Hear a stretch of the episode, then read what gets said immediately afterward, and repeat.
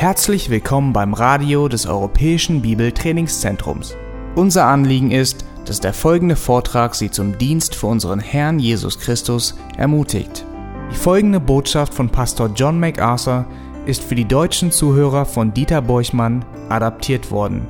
Diese Botschaft wird mit der Genehmigung von Grace to You im EBDC Radio gesendet. Auf den ersten Blick scheint ein Thema wie die Liebe Gottes ein ganz einfaches Thema zu sein, aber wenn man genauer hinsieht, dann stellt man fest, dass es viele Fragen gibt, die unerklärlich sind. Das Thema ist in gewissem Sinne unausforschlich. Und in unserer Predigtserie über die Liebe Gottes befinden wir uns an so einem Punkt, wo wir feststellen, die ist sehr tiefgründig. Die Liebe Gottes ist so tiefgründig. Und ich möchte heute Morgen uns zu dem Kapitel 9 im Römerbrief führen und da unsere Aufmerksamkeit darauf lenken und dann beim nächsten Mal diese Serie über die Liebe Gottes abschließen. Viele Menschen denken, dass Gott, weil er Liebe ist, und das ist er, die Bibel sagt es, weil er die Welt so sehr liebt, dass er seinen eingeborenen Sohn als Retter für die Welt gab, dass er deshalb jeden Menschen auf die gleiche Art, im gleichen Ausmaß und mit demselben Ziel vor Augen lieben muss. Aber das ist nicht der Fall, wie die Schrift das sehr deutlich macht. Wir haben bereits zwei Thesen gesehen. Eine These lautet, dass Gottes Liebe für die Welt in ihrem Umfang unbegrenzt ist. Und das ist wahr. Gott liebt die Welt wirklich. Er liebt sie genug, um gut zu ihr zu sein. Und das ist allgemeine Gnade. Er liebt sie genug, um ihnen Mitleid und Mitgefühl entgegenzubringen. Er liebt sie genug, um sie vor Sünde und deren Konsequenzen zu warnen. Und er liebt sie genug, damit das Evangelium allen verkündigt werden sollte.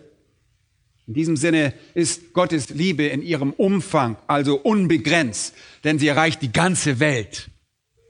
Aber zweitens haben wir eine andere sehr wichtige These kennengelernt, nämlich dass Gottes Liebe für die Welt in ihrem Maß begrenzt ist. Er liebt sie alle, aber in ihrem Maß ist sie dennoch begrenzt. Er liebt sie alle, aber nicht in demselben Maß, wie er die Seinen liebt. Wir haben gelesen in Johannes Evangelium Kapitel 13, Vers 1, Dort heißt es im Griechischen, dass er sie als Telos liebt, das heißt bis zum Ende, bis zur Vollkommenheit, bis zum Äußersten liebt, ist an die letzte Grenze. Und auch das haben wir uns schon angesehen. Gott liebt die Welt sehr wohl, aber nicht so, wie er die Seinen liebt, zu denen er aufgrund dieser Liebe barmherzig und gnädig und vergebend und wirklich alle Dinge sucht, um sie überschwänglich mit Liebe zu überschütten. Seine Liebe für die Seinen ist ist diese unzertrennliche, diese äh, unbändige, un, unbesiegbare, unveränderliche und unerschütterliche, nicht endende Liebe. Sie ist die Liebe, die für alle Angriffe undurchlässig ist. Und es ist diese Art von Liebe, die heiligend und die reinigend und die läuternd ist, die zu Gottesfurcht führt. Es ist die grenzenlose Liebe, die nur jenen vorbehalten ist, die durch den Glauben zu ihm gehören. Und dann gibt es eine dritte These, mit der wir uns schon beim letzten Mal begonnen haben zu beschäftigen und die wir heute Morgen auch abschließen werden. Und sie lautet, Gottes Liebe für die Welt wird von den Anforderungen seiner Herrlichkeit bestimmt.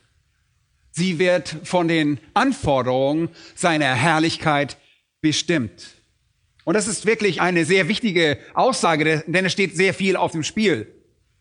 Gottes Liebe für die Welt ist nicht bedingungslos und uneingeschränkt. Sie unterliegt gewissen Bedingungen, aber sie wird nicht von den Anforderungen der Menschen bestimmt, nicht von den Anforderungen des menschlichen Verstandes oder, sondern von den Anforderungen Gottes persönlicher Herrlichkeit und Heiligkeit. Und das bedeutet, Gott definiert diese Liebe im Einklang mit all seinen anderen Attributen. Und an diesem Punkt müssen wir erkennen, dass Gott nur weil er liebt nicht verpflichtet ist, alle Menschen bedingungslos gleichermaßen zu lieben. Gott ist nicht ein Gefangener seiner eigenen Liebe.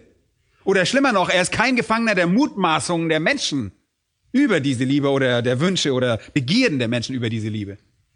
Nirgendwo in der Schrift sehen wir, dass Gott alle Menschen bedingungslos gleichermaßen liebt. Das tut er nicht. Gottes Liebe gilt vorbehaltlich für die Welt und sie wird bestimmt von den Anforderungen, denen er für seine persönliche Integrität unterliegt. Und das bedeutet, die Liebe muss im Einklang mit seinem kompletten, mit seinem ganzen Wesen stehen.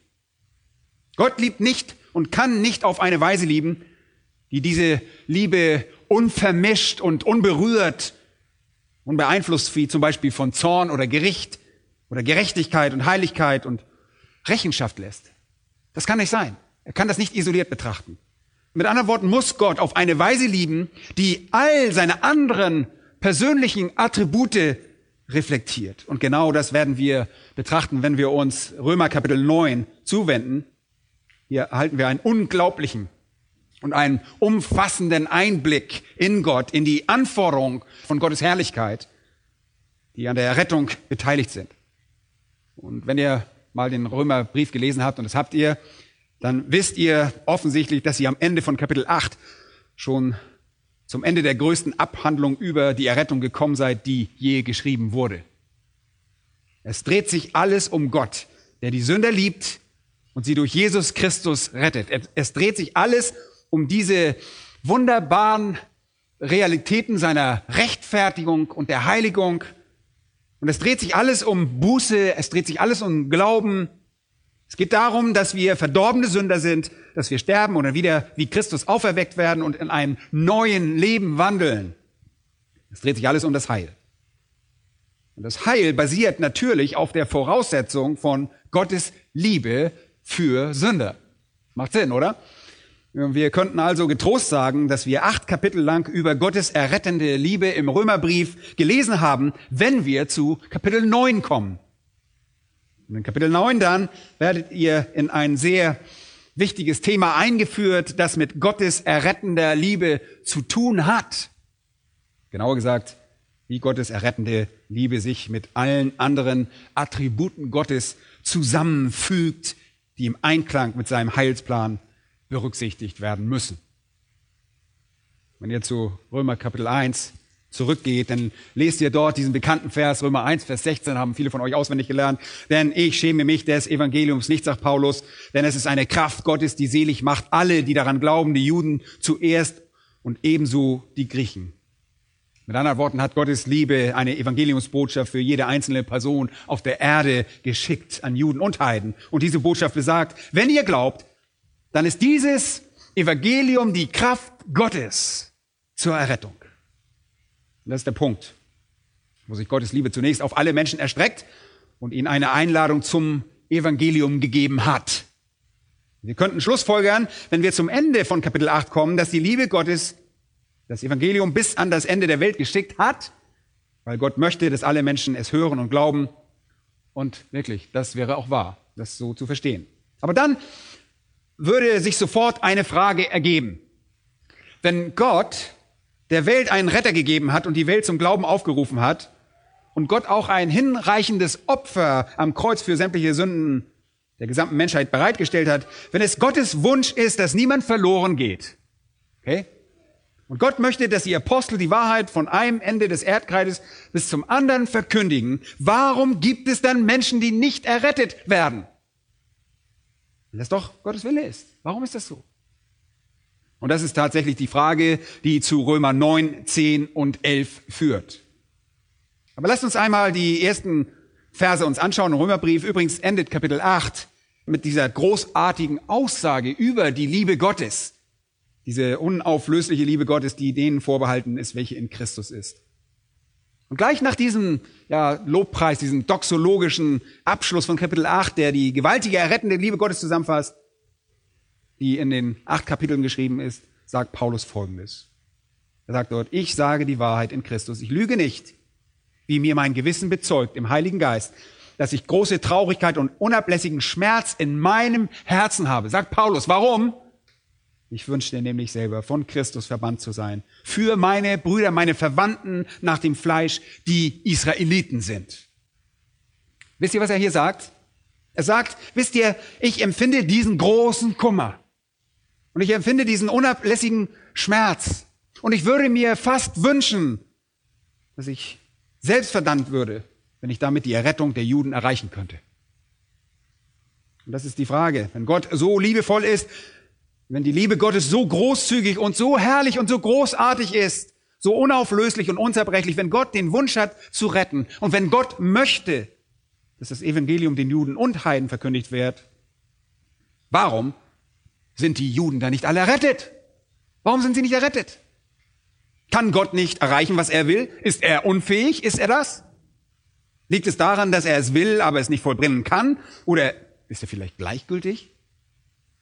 Er sagte, er wolle es, aber er ist vielleicht zu beschäftigt, sodass er jetzt nicht wirklich darüber nachdenkt und ihm manche Leute einfach dabei durch die Lappen gehen. Vielleicht hat er die übersehen. Oder vielleicht gab es eine Zeit, als er die Menschen gegenüber wirklich positiv eingestellt war, aber das hat sich alles geändert. Oder drittens, vielleicht ist er unehrlich. Er sagt, er liebt die Welt und sagt, er möchte, dass die Menschen gerettet werden, aber er sagt nicht wirklich die Wahrheit. Ist Gott machtlos? Ist Gott gleichgültig? Ist Gott unehrlich? Wenn dieser großartige Plan, dieser unglaubliche Heilsplan nicht wirklich funktioniert, vielleicht hat Gott dann einfach nur versagt. Und dieses Versagen beruht auf Machtlosigkeit, vielleicht auf Gleichgültigkeit und Unehrlichkeit. Und Paulus wird das alles hier beantworten. Und er beginnt mit seiner Antwort, indem er einfach sagt, schaut, mir ist vollkommen bewusst, dass Israel nicht errettet ist.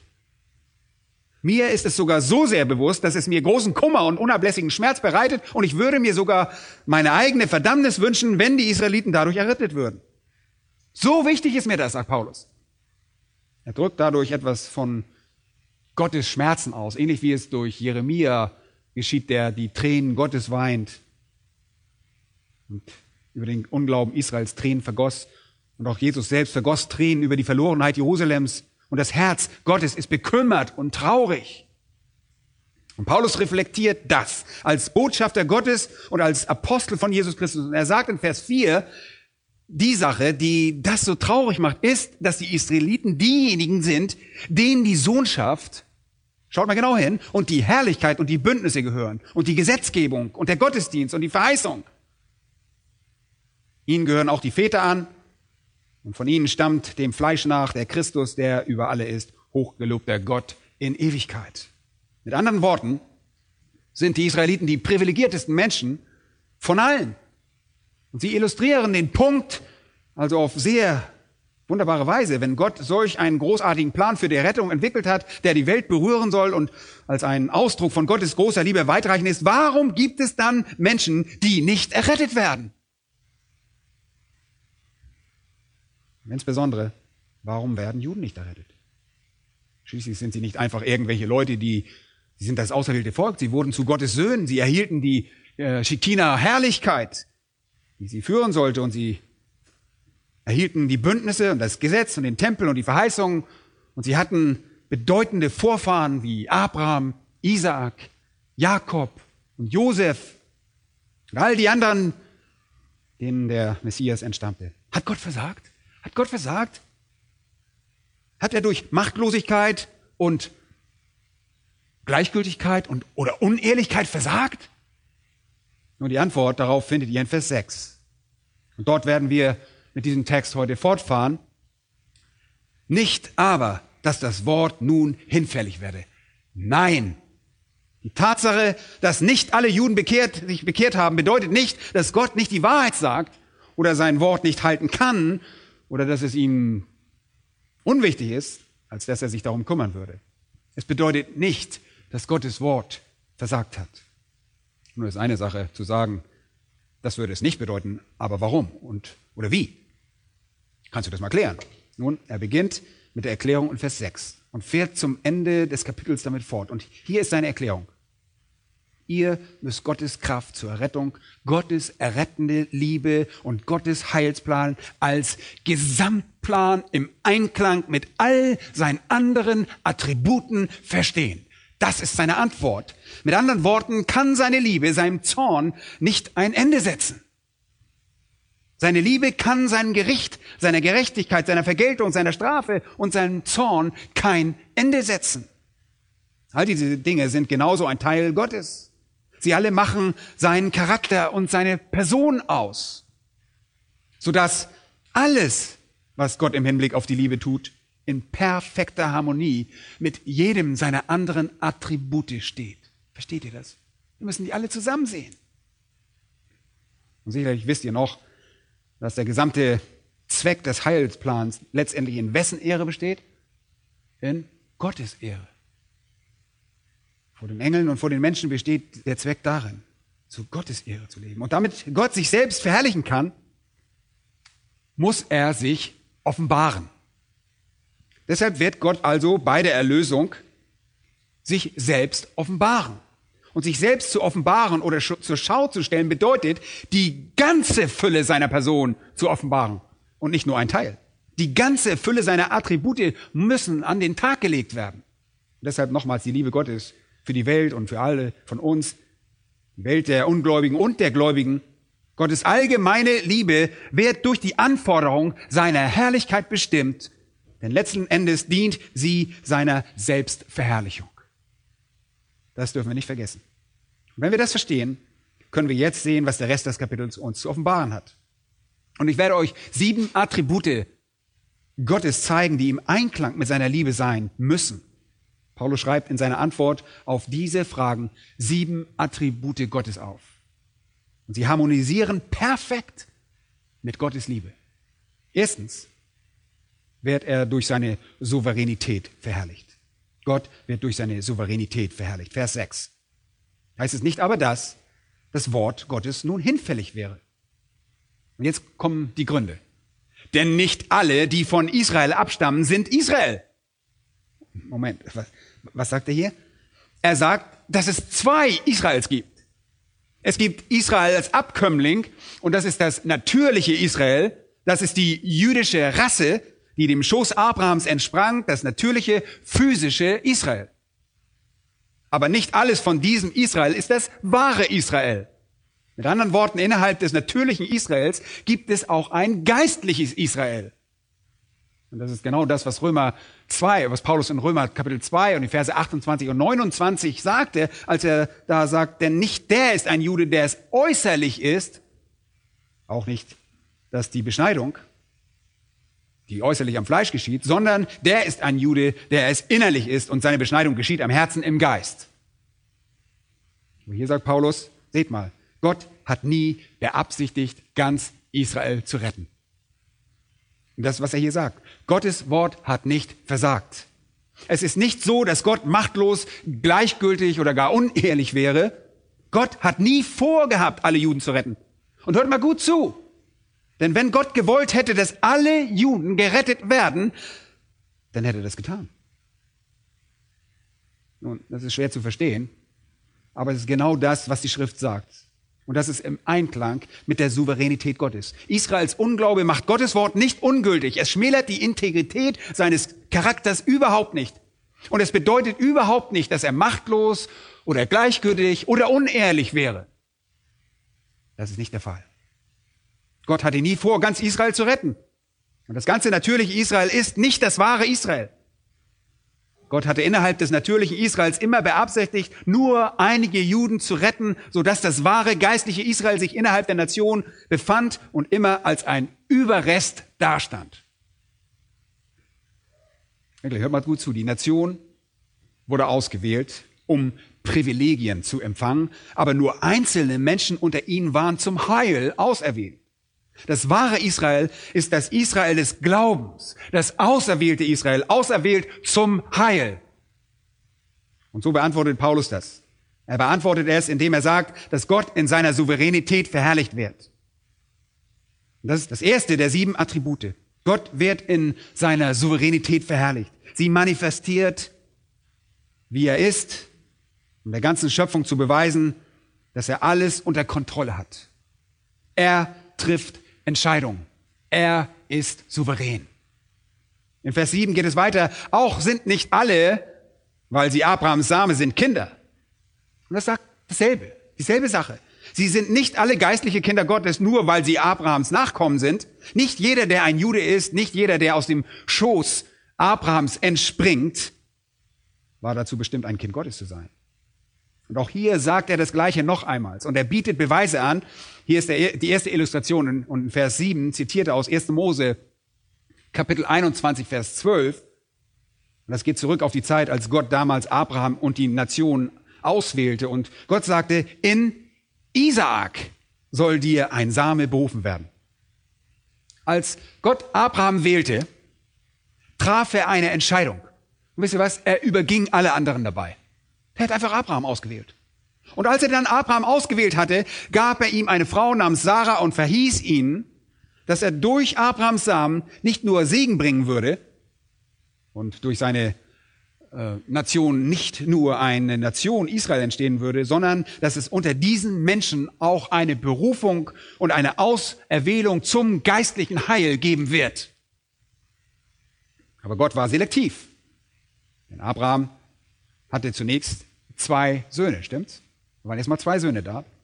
Und der erstgeborene Sohn Abrahams hieß Ismael. Und der war nicht Sarahs Sohn, sondern Hagars, Sohn der Magd. Aber er war dennoch der erstgeborene Sohn Abrahams. Aber Gott überging Ismael. Und der zweitgeborene von Abraham und Sarah war Isaak. Und Gott erwählt sich diesen zweitgeborenen Isaak. Apostel Paulus sagt hier von Anfang an, schaut, nicht jeder, der ein Nachkomme Abrahams ist, wurde von Gott auserwählt. Gott hat Ismael übergangen. Und das illustriert Gottes souveränen Prozess der Erwählung. Er hatte immer vor, auszuerwählen. Ismael wurde ausgeschlossen, wurde abgelehnt. Und ihr fragt jetzt vielleicht, aber wie kommt das? Nun, erstmal, es demonstriert Gottes Souveränität. Es demonstriert, dass Gott die ultimative Entscheidungshoheit besitzt. Er ist souverän, selektiv. Und es zeigt seine majestätische Kontrolle über alles. In Vers 8 geht dann die Diskussion weiter. Das heißt, nicht die Kinder des Fleisches, schaut in den Text, schaut bitte in den Text. Das heißt, nicht die Kinder des Fleisches, also die leiblichen Kinder von Abraham oder Isaac, sind Kinder Gottes, sondern die Kinder der Verheißung werden als Same gerechnet.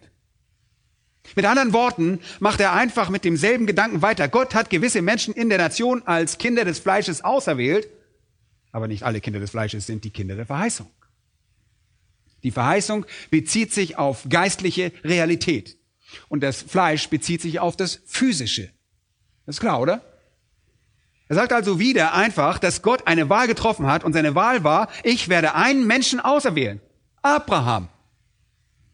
Aus dem Samen Abrahams gingen zwei Söhne hervor. Ich werde davon auswählen, nämlich Isaak.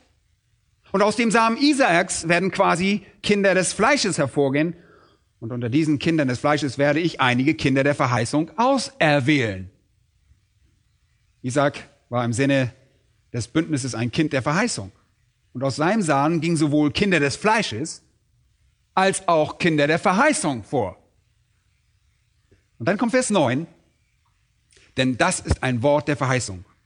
Um diese Zeit will ich kommen und Sarah soll einen Sohn haben. Und Vers 9 zitiert hier einfach aus 1. Mose 18, Vers 10, wo Gott sagt, ich werde den Sohn von Sarah auswählen, nicht den der Hagar. Warum? Warum tat Gott das? Ismael war ebenso Abrahams Sohn. Und das Recht des Erstgeborenen wurde über den Vater übertragen. Auf gewisse Weise war es zur Zeit der Patriarchen egal, wer die Mutter war. Das war Uninteressant. Warum? Einfach weil Gott souverän ist, hat er hier gewählt. Einfach weil Gott eine Auswahl trifft, weil er die Zügel in der Hand hält. Und das demonstriert seine absolute, unbeeinflussbare Souveränität. Das ist eine starke Illustration der bedingungslosen Erwählung in ihrer eindeutigsten Form. Und Gott sagte, ich werde Ismael übergehen und Sarah wird einen Sohn haben und er wird der Auserwählte sein. Gott traf die Entscheidung. Abraham hatte zwei Söhne und später noch mehr Söhne, aber nur einer davon wurde von Gott auserwählt. Isaak. Aber damit hört es nicht auf. Auch Isaak hatte zwei Söhne. Und wer waren die? Erinnert ihr euch? Natürlich. Jakob und Esau. Betrachtet einmal Vers 10. Und er sagt, und nicht allein dies, sondern auch als Rebekka von ein und demselben und dem Vater Isaak schwanger war, jetzt überspringt mal Vers 11 und geht in Vers 12, wurde zu ihr gesagt, der Ältere wird dem Jüngeren dienen. Puh, na nu. Wer hat denn das gesagt? Nun, nachzulesen ist das in 1. Mose 25, 23. Gott hat das gesagt. Gott sagte, ich werde eine Entscheidung treffen. Ich wähle den Jüngeren. Und normalerweise entsprach das nicht der Norm. Das war, das war nicht normativ. Er hätte Ismael und es hätte Esau sein sollen, wenn man nach dem Erbrecht des Erstgeborenen verfahren wäre. Erinnert euch? Als die Zwillinge geboren wurden, kam Esau zuerst heraus und ihm stand das Erstgeburtsrecht zu. Esau hatte Anspruch auf die Erbschaft, aber ihr erinnert euch sicherlich daran, dass Esau dieses Recht einfach gering schätze und eines Tages, als er hungrig vom Feld kam und sein Bruder da so, äh, so eine leckere Speise kochen sah, äh, tauschte er das einfach gegen diese Mahlzeit ein, sein Erstgeburtsrecht. Und es hätte Ismael sein sollen und es hätte Esau sein sollen, aber es war Isaak und es war Jakob. Warum? Weil Gott schon vor ihrer Geburt entschieden hatte. Diese wähle ich. Und so funktioniert das. Und das demonstriert was? Gottes Souveränität. Hier seht ihr eine bedingungslose Wahl, bedingungslose Erwählung, ja, wenn ihr das Wort so mögt. Und dann wird dieser Grundsatz in Vers 11 artikuliert, als die Kinder noch nicht geboren waren. Hört gut zu. Und weder Gutes noch Böses getan hatten, damit der gemäß der Auserwählung gefasste Vorsatz Gottes bestehen bleibe. Nicht aufgrund von Werken, sondern aufgrund des Berufenen wurde zu ihr gesagt, der Ältere wird dem Jüngeren dienen. Mit anderen Worten traf Gott seine Entscheidung ohne Ansehen der Person, ohne Rücksicht auf das Verhalten dieser jungen Männer, ohne Rücksicht auf ihr Leben, ob sie gut oder schlecht waren. Es hatte nichts mit ihnen zu tun, sondern basierte einzig und allein auf Gottes Plan, damit er gemäß seiner Wahl sehr früh in der Erlösungsgeschichte, in der ganzen Heilsgeschichte sehr klar machen würde, dass er derjenige ist, der die Entscheidung traf und dass der Status als Kind der Verheißung, als Kind Gottes, als wahrer Jude, als wahrer Israelit im Herzen eine göttliche Entscheidung war, Leute, und keine menschliche. Es ist eine göttliche Entscheidung. Bevor die Zwillinge also geboren wurden, bevor Isaac geboren wurde, sagte Gott, der Ältere wird dem Jüngeren dienen, denn so will ich es, um zu demonstrieren, dass mein Vorsatz der von mir getroffenen Wahl bestehen bleibe. Und die Frage ist, was Gott hier zur Schau stellte. Was von sich stellte er zur Schau? Antwort wisst ihr jetzt. Seine Souveränität. Er sagte, ihr sollt mich anbeten, und ihr sollt mich verehren und ehren und mich respektieren, mich loben und mich verherrlichen. Und um das zu tun, müsst ihr die Wahrheit über mich verstehen. Und das beginnt damit, dass ihr erkennt, dass ich derjenige bin, der die Zügel in der Hand hat. Ich bin es. Ich bin souverän. Gott, Leute, Gott wählt die Dinge. Gott entscheidet Schicksale, bevor Männer und Frauen geboren werden, ohne Ansehen ihrer Person. Und das ist unbeeinflusste Souveränität. Gott wird durch eine derartige souveräne Auserwählung verherrlicht. Sie zeigt seine Kontrolle, sie zeigt seine Herrschaft und unser Gott ist ein souveräner Gott. Und dann kommt ihr zu Vers 13, wie auch geschrieben steht, und das ist ein Zitat aus Malachi Kapitel 1, Verse 2 und 3. Wie auch geschrieben steht, Jakob habe ich geliebt, Esau aber habe ich gehasst. Wie bitte? Esau habe ich gehasst. Du meinst, die Liebe Gottes ist derart selektiv? Ja. Denn die Liebe Gottes wird von den Anforderungen seiner Herrlichkeit bestimmt. Und Gott wird in seinem souveränen Entscheidung verherrlicht. So selektiv ist seine Entscheidung. Vielleicht sagt ihr jetzt, aber das ist wirklich sehr starker Tobak, das kann ich nicht schlucken. Esau habe ich gehasst. Und hört gut zu. Wenn Gott nicht hassen würde, würden wir seine Liebe nicht verstehen. Wir würden seine Liebe nicht verstehen. Wir würden die Großherzigkeit, die wunderbare Großherzigkeit, souveräne Liebe nicht verstehen, wenn es keinen Hass gäbe. Aufopfernde, rettende Liebe wird dadurch offenbart, dass Gottes heilige Hass manifestiert wird. Und Gott wird sich den Menschen und Engeln für immer offenbaren und wir werden sehen und haben bereits gesehen, dass Gottes Liebe etwas bedeutet, dass Gottes Hass auch etwas bedeutet hat. Es ist erstaunlich, Gottes Liebe für unwürdige Sünder zu sehen, die vollkommen frei seinem eigenen heiligen Willen entspricht, obwohl er doch jeden Grund hätte, auch uns zu hassen, oder? Aber das ist die Herrlichkeit seiner souveränen Liebe. Gott wird also in seiner Souveränität verherrlicht. Er wird Entscheidungen treffen und diese Entscheidungen werden beinhalten wen er letztlich ewig lieben wird. Er liebt die Welt in einem gewissen Sinne, aber wie schon gesagt, verwandelt sich diese Liebe später in was? In Hass.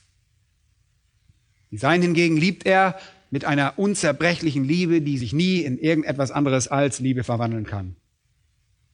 Gott wird also in seiner Souveränität verherrlicht. Was auch immer seine Liebe ist, sie wird im Rahmen der Manifestation seiner Souveränität existieren, die Liebe für manche Menschen und der Hass für andere umfasst. Das ist sehr wichtig. Und das beweist, dass er die Zügel in der Hand hat und dass er Entscheidungen trifft. Zweitens wird Gott nicht nur durch seine Souveränität verherrlicht, sondern auch durch sein Gericht oder seine Gerechtigkeit. Paulus nahm schon vorweg, was jemand hier einwerfen würde, Vers 14. Was wollen wir nun sagen? Was wollen wir darüber sagen? Wollen wir sagen, dass Gott ungerecht ist, dass das ungerecht ist? Könnte man doch sagen. Und das ist das, was er hier vermutet. Dieser imaginäre Einwand ist ein echter Einwand für jeden, der diese Angelegenheit durchdenkt und sie sich vorstellt. Es ist eine Art von einem imaginären Gegner, der hier diese Frage einwirft. Aber Paulus beantwortet sie alle im Römerbrief. Es ist ein Teil seines polemischen Stils, so vorzugehen, alle diese Fragen zu beantworten. Ein Stil seines Dialogs, in der logischen Abfolge dieser Präsentation. Und hier geht er von der Frage oder dem Einwand aus, dass es nicht fair sei. Mensch, das ist doch gar nicht fair. Das ist nicht fair. Es ist nicht fair, dass Gott Jakob liebt und Esau nicht. Es ist nicht fair, dass Gott noch vor ihrer Geburt den Jüngeren dem Älteren vorzog. Es ist nicht fair, dass Gott Isaak wählte und nicht Ismael. Es ist nicht fair. Und es ist umso weniger fair, als dass sie nichts damit zu tun hatten. Ist Gott unfair? Die Antwort darauf findet ihr in Vers 14. Die Frage, die er stellt, ist etwa Ungerechtigkeit bei Gott? Das sei ferne. Und dann fügt er im Griechischen die stärkste Verneinung in dieser Sprache hinzu. Die stärkste griechische Form, um etwas zu verneinen. Er sagt, nein, nein, nein, nein, nein. Solch ein Gedanke ist verrückt. Nein, auf keinen Fall. Gott ist nicht ungerecht. Bedeutet die Tatsache, dass Gott auserwählt hat, dass er unfair ist? Nein, auf keinen Fall. Fairness sendet jeden wohin? In die Hölle. Gerechtigkeit verdammt jeden. Und darüber hinaus würde Gott nie etwas Unfaires tun. Man kann ihn vielleicht beschuldigen, selektiv gnädig zu sein, aber nicht unfair. Ihr Lieben, ich glaube, keiner von euch will wirklich Fairness. Ich will nicht fair. Ich will auch keine Gerechtigkeit. Ich will Barmherzigkeit. Denn Fairness schickt uns in die Hölle. Gott könnte nie beschuldigt werden, ungerecht oder unfair zu sein obwohl man ihm vorwerfen könnte, dass er selektiv gnädig ist. In 1. Mose, Kapitel 18, sehen wir Vers 25 eine Frage, die das beantwortet. Sollte der Richter aller Welt nicht gerecht richten? Und ihr sagt, ein Moment mal, ist er fair, wenn er jemanden errettet? Ja, denn er hat in der Person Jesu Christi ein Opfer für sie dargebracht, welches sein Verlangen nach Gerechtigkeit vollends befriedigt. Ihre Sünden wurden von Christus bezahlt. Unsere Sünden wurden von Christus bezahlt. Der Gerechtigkeit wurde Genüge getan und er kann Gnade gewähren. Schließlich ist im Übrigen das, was Gott tut, der Inbegriff von Gerechtigkeit. Das, was er tut, ist Gerechtigkeit.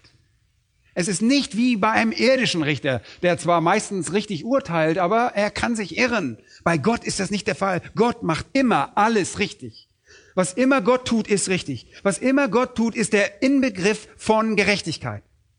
Und ihr könnt sicher sein, dass für jene Sünder, zu denen Gott gnädig ist, Gottes Sinn für Gerechtigkeit ausreichend befriedigt wurde. Und genau das geschah am Kreuz. Im Psalm 119 und Vers 137 heißt es, gerecht bist du, o Herr, und deine Bestimmungen sind richtig. Aber doch betrachtet der Mensch Gott und sagt, oh, das ist nicht fair. Gott ist nicht gerecht. Das ist, oh, das ist unfair. wir stehen da und klagen ihn an mit unserem mickrigen, erbsengroßen Verstand und verstehen nicht, was fair ist. Wir verstehen nicht, was gerecht ist, außer von einer gefallenen menschlichen Perspektive. Seht ihr, wann immer ihr die Gerechtigkeit Gottes in Frage stellt, stellt ihr damit eure fleischliche Gesinnung unter Beweis. Wir stellen jedes Mal unsere fleischliche Gesinnung unter Beweis. Es ist eine Offenbarung eurer eingeschränkten Kenntnis. Es ist eine Offenbarung von Hochmut. vielleicht ist es vor allem eine Offenbarung eures schwachen Glaubens, wenn wir Gott in Frage stellen. Gott weiß genau, was er tut. Ihr mögt die Verdammnis der Gottlosen vielleicht als ungerecht empfinden, aber Leute, das ist sie nicht. Gott verfolgt einen heiligen Zweck, der euer schwaches Verständnis weit übersteigt. Und es gibt eine interessante Geschichte dazu, die sich in den USA zugetragen haben soll. Sie erzählt von einem kleinen Jungen und der Junge stand früh morgens auf, gerade so um Sonnenaufgang, bevor sein Vater das erwartete und er saß auf seinem Bett und er schaute so aus dem Fenster seines Hauses hinaus und er sah, wie sein Vater in den Garten hinausging zu einer Stelle, wo der kleine Junge ein kleines Welpen, einen kleinen Welpen hatte, ein Hundebaby. Und der Junge hatte einen, diesen kleinen Welpen sehr, sehr lieb und er sah zu, wie sein Vater zu diesem Welpen ging. Und als sein Vater bei dem Welpen ankam, nahm er eine Waffe heraus und tötete diesen Welpen. Und der kleine Junge war schockiert über das Verhalten seines Vaters, absolut erschüttert. In seinem Schlafanzug rannte er die Haustür hinaus zu seinem Vater und sagte zu seinem Vater, Vater, was hast du getan? Du hast meinen Hund getötet. Ich hasse dich, ich hasse dich, ich hasse dich. Du hast meinen Hund getötet. Und der Vater tat natürlich alles, was er konnte, um den kleinen Kerl zu trösten um ihn für sein unangemessenes Verhalten zu züchtigen, aber sein Sohn war so aufgebracht, dass er nicht wirklich begreifen konnte, was vor sich ging. Und in der Geschichte heißt es dann, als dieser Junge inzwischen ein junger Mann war und einige Dinge, einige Unterlagen seines Vaters durchging, fand er Zeitungsausschnitte über eine schwere Tollwutepidemie zu genau jener Zeit seines Lebens, als diese Ereignisse stattfanden. Und er nahm ein Wörterbuch heraus und schlug die Information über Tollwut nach und erkannte dann, dass die Handlung des Vaters ein Ausdruck seiner Liebe für ihn gewesen war. Lieben, ihr könnt Gottes Motive aus der Perspektive eines Kindes nicht begreifen, aber ihr könnt lernen, ihm zu vertrauen. Ihm zu vertrauen. Ist es nicht so? Und wenn ihr auf seine Liebe vertraut, dann wisst ihr, dass das, was Gott tut, richtig ist. Und wenn er uns tatsächlich einen ewigen Ort des Segens und der Herrlichkeit und der Freude und des Glücks geben wird, dann darf dort kein Sünder sein, die das alles verderben. Da darf da keiner dieser Sünder sein. Und deshalb heißt es auch in der Offenbarung 22, dass keiner von ihnen in den Himmel kommen wird. Weder einer, der das lehrt, noch der Böses tut, wird nicht in den Himmel kommen. Der Herr kennt seine eigenen Motive. Und der Herr kennt seine eigenen Pläne. Stellt das bitte nie in Frage. Verrückt? sagt Paulus. Nein. Nein, Gott ist nicht ungerecht. Gott hat sein Verlangen nach Gerechtigkeit befriedigt und tut, was richtig ist. Gottes Liebe ist im Einklang mit seiner Souveränität und seiner Gerechtigkeit. Und drittens auch im Einklang mit seiner Barmherzigkeit. Dieser Punkt kommt in Vers 15 zum Ausdruck. Da heißt es, denn zu Mose spricht er, wen ich gnädig bin, den bin ich gnädig. Und über wen ich mich erbarme, über den erbarme ich mich.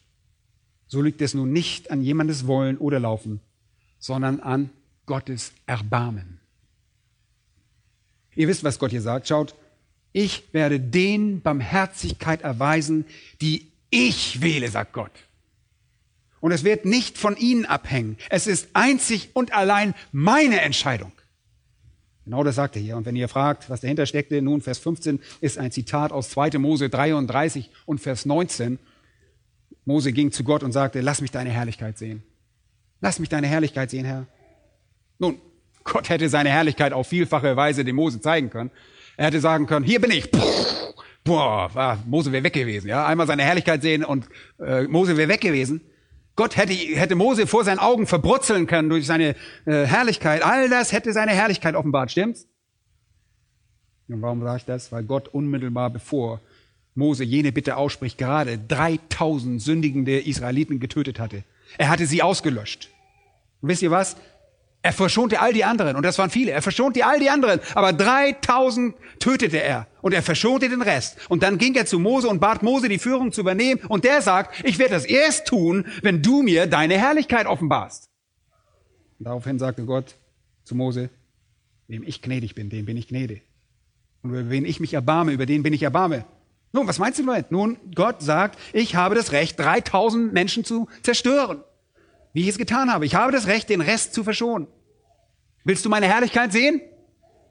Und wie es der Zufall in Anführungsstrichen will, entscheide ich mich, dir meine Herrlichkeit und meine Barmherzigkeit zu zeigen.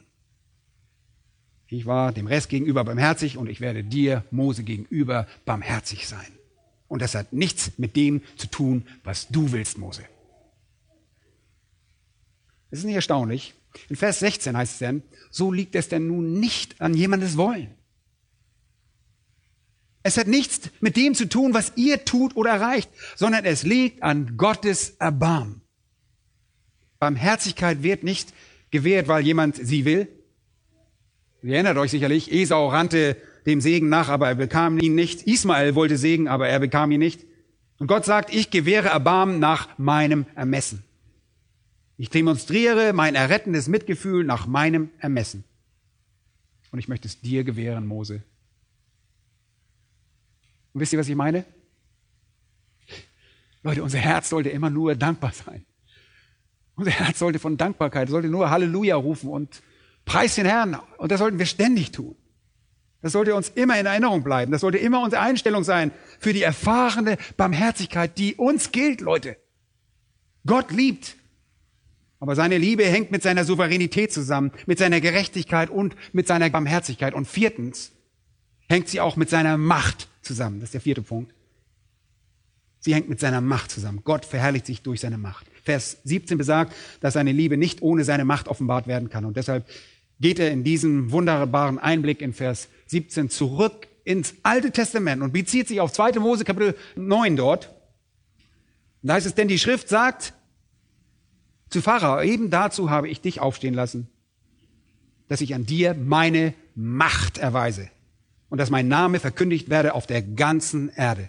Das ist wirklich erstaunlich. Er erbarmt sich also über wen er sich erbarmen will und er verstockt, wen er will. Wisst ihr, was da steht? Da steht, dass Gott Pharao aufstehen ließ. Was heißt das? Das heißt, Gott ließ zu, dass die Mutter des Pharao ihn zur Welt brachte. Gott ließ zu, dass Pharao in die königliche Familie hineingeboren wurde. Gott ließ zu, dass Pharao lang genug lebte, um den Thron zu besteigen. Gott ließ zu, dass Pharao den Thron bestieg und seine Macht auf den Thron ausbaute.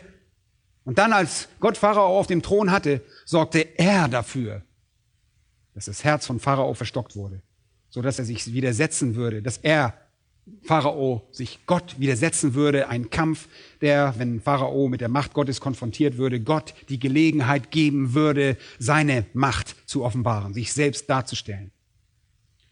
Stellt euch einmal vor, was geschehen wäre, wenn Mose hingegangen wäre und gesagt hätte, hey Pharao, lass das Volk Israel gehen. Und Pharao gesagt hätte, oh klar, kein Problem, geht.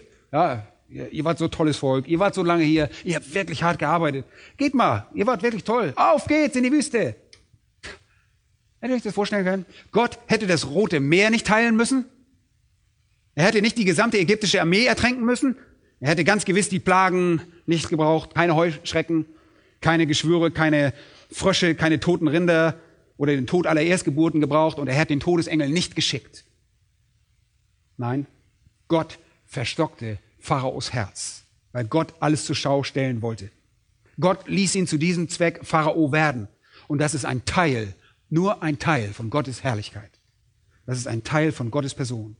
Das ist ein Teil von Gottes Charakter. Und ich sage es noch einmal, seine Liebe existiert nicht losgelöst von all dem anderen. Er wird lieben, aber das ist nicht alles. Gottes Liebe, aber er ist nicht einzig und allein Liebe und nichts anderes. Er wird in seiner Macht verherrlicht. Und er wollte seine Macht zur Schau stellen. Und indem er diese gewaltige Macht zur Schau stellte, gab er uns übrigens von einem biblischen Standpunkt aus die größte individuelle Demonstration seiner Macht vor dem Kreuz. Mit diesen Taten. Und deshalb wurde das zum Prüfstein von Gottes erlösender Macht. Und aus diesem Grund feiern die Juden bis zum heutigen Tag noch dieses Fest, das Passafest. Das war das größte Anzeichen von Gottes Macht im Namen seines Volkes. Leute, Gott brach buchstäblich das Rückgrat der größten Macht auf der Welt, Ägypten. Er teilte ein Meer, er schloss es wieder. Gewaltige Macht. Und infolgedessen geschah das, was am Ende von Vers 17 steht. Dass mein Name verkündigt werde auf der ganzen Erde. Leute, jeder, jeder aus diesen Heiden, nachher, die Nationen, die begannen sich nachher Sorge zu machen. Als die Israeliten durch die Wüste wanderten, die ganzen Nationen, die machten sich alle Sorgen. Die haben gesagt, hey, der Gott der Israeliten, der hat die, die Ägypter vernichtet. Wisst ihr das? Die haben alle Muffensausen gehabt. Wenn Gott seine Macht zur Schau stellen will, wird er einen Menschen aufstehen lassen, an dem er seine Macht zur Schau stellt. Und das Herz dieses Menschen wird verstockt. In 2. Mose 4, 21 sagte Gott, ich aber will sein Herz verstocken. Gott will seine Macht also unter Beweis stellen. Und um seine Macht gegen Widerstand unter Beweis zu stellen, muss es Widerstand geben. Und deshalb wird Gott für Widerstand sorgen. Aber, hört mir gut zu, aber all das geschieht nicht ohne den Willen von Pharao. Denn Pharao verstockte sein Herz von sich aus, heißt es dort.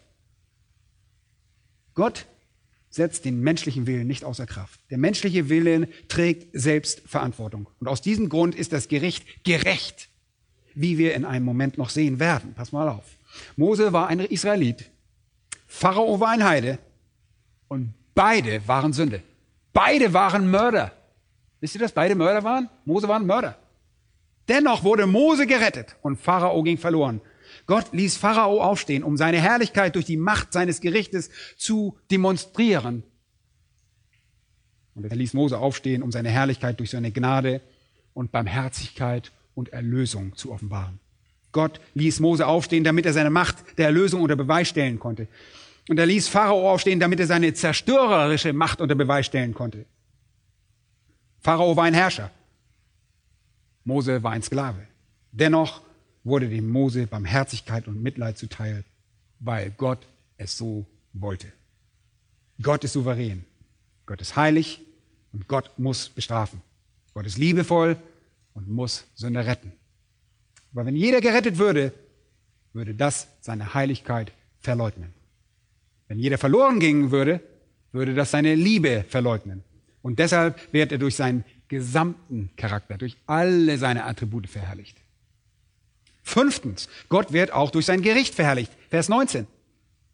Jemand wird jetzt sagen, Moment mal, du sagst mir, dass er Pharaos Herz verstockte? Du sagst mir, dass er Ismael ablehnte und Esau ablehnte und Isaac und Jakob auserwählt wurden? Du sagst mir, dass Gott Erbarmen hat über diejenigen, die er auswählt und Mitleid mit denen, die er auserwählt und die verstockt, die er dazu auserwählt? Ich möchte dir eine Frage stellen. Wie um alles in der Welt kann er etwas an mir auszusetzen haben? Ich habe doch mit all dem gar nichts zu tun. Wenn all das vorherbestimmt ist, souveränes Schicksal, wenn all das irgendwie da oben im Himmel orchestriert wird, wenn Gott derjenige ist, der für die Verstockung der Sünder verantwortlich ist, wie kann er dann Sünder dafür verantwortlich machen? Wenn alles von Gott bestimmt ist, wie kann der Sünder dann bestraft werden? Wie kann dem Sünder die Schuld dafür zugewiesen werden? Vers 19 sagt Paulus.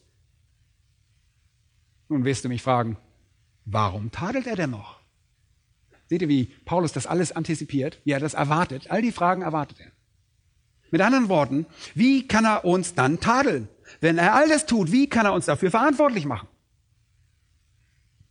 Denn wer kann seinem Willen widerstehen? Ich meine, wenn er das alles beschlossen hat, wie kann er dann Leute dafür verantwortlich machen? Und die Antwort ist einfach wunderbar. Schaut mal genau hin. Ja, oh Mensch, wer bist du denn? Wer bist du denn? Dass du mit Gott rechten willst. Wagt es ja nicht. Wagt es niemals, Gott zu beschuldigen. Er würde euch für etwas verantwortlich machen, für das ihr nicht verantwortlich seid. Wagt es niemals. Und das wird hier impliziert. Die Antwort stammt im Prinzip aus Jesaja 45,9. Wehe dem, der mit seinem Schöpfer hadert. Er und der Verstand müssen sich unterordnen. Der Mensch muss sich unterordnen. Der Mensch ist ein Sünder. Er liebt seine Sünde, er wählt seine Sünde, er lehnt Gott ab, er lehnt Christus ab, er lehnt das Heil ab und er stirbt in seiner Sünde wegen seiner Ablehnung. Und doch ist das gleichzeitig der souveräne Wille Gottes. Aber weil es Gottes souveräne Wille ist, hört mir gut zu, ist es nicht weniger die Verantwortung des Sünders. Deshalb wird dem Sünder jede Einladung zum Evangelium gegeben, um Buße zu tun. Jesus ist nicht im Himmel und fleht Gott an, dass er noch ein paar Namen hinzufügen möchte. Nein. Jesus hat den Heiligen Geist gesandt, der die Menschen anfleht, Buße zu tun. Und die Verantwortung liegt an dieser Stelle. Wenn Menschen in die Hölle geschickt werden, liegt es daran, dass sie nicht glauben, dass sie nicht Buße tun und dass sie ihre Sünde lieben. Die Tatsache, dass das so von Gott eingerichtet wurde, stellt die Herrlichkeit deines Wesens unter Beweis, aber sie enthebt den Menschen nicht seiner Verantwortung. Und ich weiß, dass es ein großes Problem ist und das ist schwer zu lösen. Es ist sogar so schwer, dass kein Theologe es lösen kann. Ich nicht und auch ihr nicht. Aber Gott kann es. Und ich sage euch eins, ich werde Gott nicht anzweifeln. Und darum geht es in Vers 20.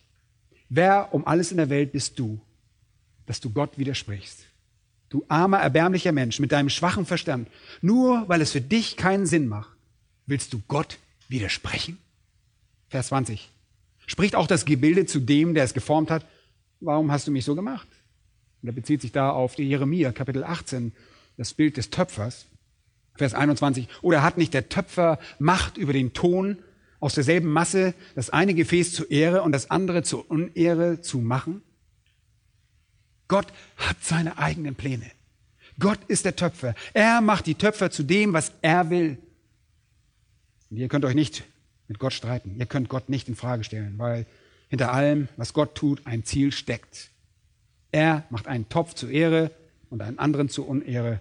Und das ist seine Wahl. Das Ziel hinter dem, was Gott tut, besteht nicht darin, die Neugier des menschlichen Verstandes zu befriedigen. Das Ziel hinter dem, was Gott tut, besteht nicht darin, die Begierden eines verderbten Intellekts zu befriedigen. Das Ziel hinter dem, was Gott tut, besteht darin, sich selbst zu verherrlichen, Leute. Und wenn er sich entscheidet, sich im Gericht zu verherrlichen, indem er ein Gefäß zur Unehre macht, dann ist das seine Entscheidung. Gott wird durch sein eigenes Gericht verherrlicht und wir haben nicht das Recht, ihm zu widersprechen und zu sagen, wie kannst du uns richten? Wie kannst du uns zur Verantwortung ziehen, wenn du derjenige bist, der die Entscheidung trifft? Sein Gericht offenbart seine Herrlichkeit. Es ist ein gerechtes Gericht. Ihr seid wahrhaftig Sünder, wahrhaftig Christusablehner, Gottablehner, Gotthasser, äh, den Frevel liebende und deshalb werdet ihr bestraft. Gott kann das perfekt mit seiner Souveränität in Einklang bringen, auch wenn wir das nicht können. Gott wird also in seiner Souveränität, seiner Gerechtigkeit, seiner Barmherzigkeit, seiner Macht, seinem Gericht und sechstens seinem Zorn verherrlicht. Vers 22. Wenn nun aber Gott der seinen Zorn erweisen und seine Macht offenbar machen will, mit großer Langmut die Gefäße des Zornes getragen hat, die zum Verderben zugerichtet sind.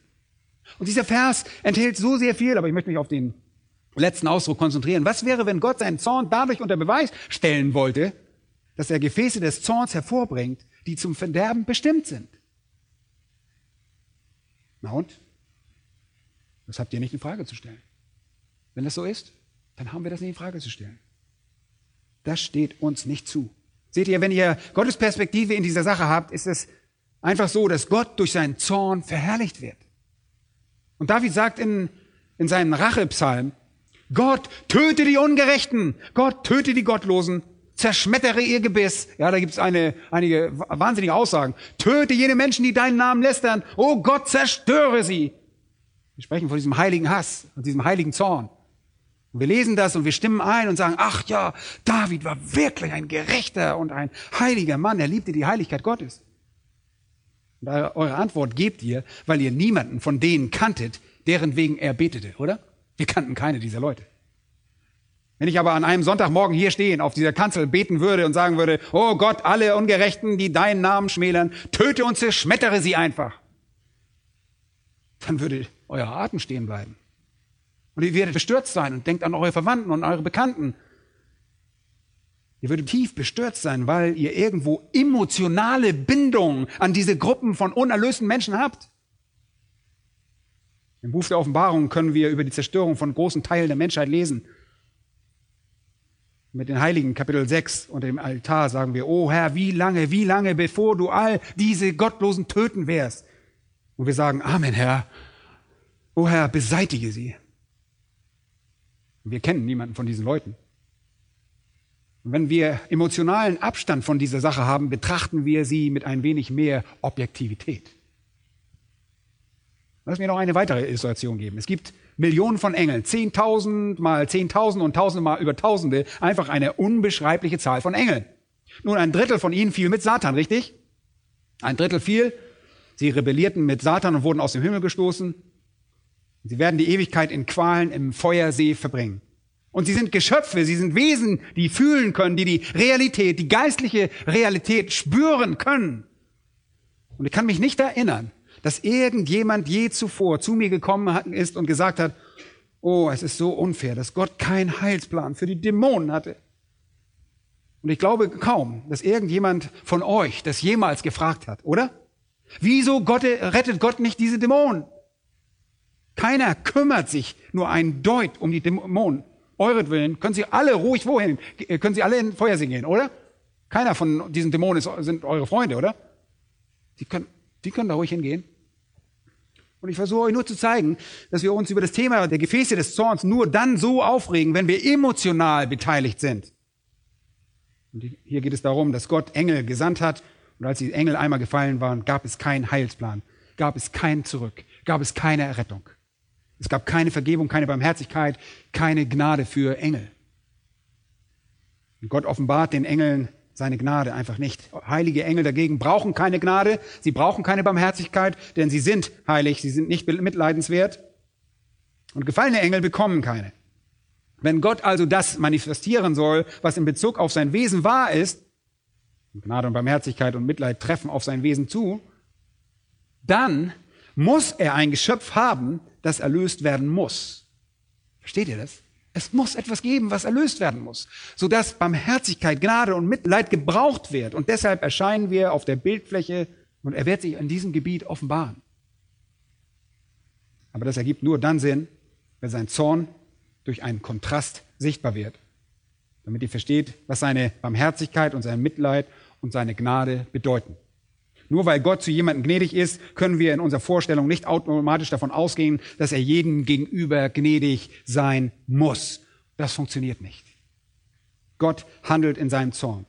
Er macht Gefäße des Zorns im Voraus, weil sein Zorn eine Art und Weise sein wird, seine Herrlichkeit zu offenbaren. Er wird durch seinen Zorn verherrlicht. Und schließlich siebtens, damit schließen wir ab, wird er durch seine Errettung verherrlicht. Vers 23. Nummer 9, 23, all das tat er, damit er auch den Reichtum seiner Herrlichkeit an den Gefäßen der Barmherzigkeit erzeige, die er zuvor zur Herrlichkeit bereitet hat. Er wird durch das Heil verherrlicht. Er zeigt seine Herrlichkeit durch seine Souveränität. Er zeigt seine Herrlichkeit durch seine Gerechtigkeit, durch seine Macht, durch seine Barmherzigkeit, durch sein Gericht, durch seinen Zorn. Und er zeigt es, indem er Gefäße der Barmherzigkeit bereitet, indem er sie rettet. Was für eine wunderbare Sache. Gott wird also durch das gesamte Spektrum seiner Attribute verherrlicht. Wir können nicht eins herausisolieren, sondern wir müssen sie zusammen sehen. Macht euch jetzt nur keine Sorgen um die Geheimnisse von Gottes Ratschluss und versucht nicht herauszufinden, was das für Geheimnisse sind und versucht sie nicht zu lüften, sondern sorgt euch einfach um euren eigenen Zustand. Sorgt euch nicht darum, was Gott tut, indem er all das plant. Sorgt euch darum, was euch in der Hölle erwartet, wenn ihr nicht errettet seid. Sorgt euch nicht, dass das Unausforschliche herausfindet, das findet ihr nicht raus, sondern sorgt euch um Buße und denkt daran, dass Jesus sagte, wer zu mir kommt, den werde ich nicht hinausstoßen. Das sagt er, das steht dort. Und vergesst nicht, dass Jesus sagte, denn so sehr hat Gott die Welt geliebt, dass er seinen eingeborenen Sohn gab, damit jeder, der an ihn glaubt, nicht verloren geht, sondern ewiges Leben hat. Die Verantwortung für Buße und Glauben liegt bei uns, liegt bei euch. Und das ist alles, worum ich und ihr euch sorgen solltet. Und die Frage der Auserwählung wird erst nach der Bekehrung zu einem Thema. Vorher nicht. Und dann wissen wir, dass ihr auserwählt seid. Und da heißt es, und wer da will, der nehme das Wasser des Lebens umsonst. Und kommt her zu mir alle, die ihr mühselig und beladen seid so will ich euch erquicken. Das sind die Einladungen der Bibel an uns.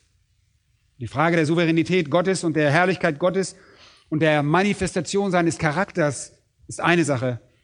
Aber was mir in Bezug auf euch und auf jeden, der dies auch hört, wichtig ist, ist die Frage, ob ihr zu Christus kommt oder nicht, um Vergebung anzunehmen, die er bietet.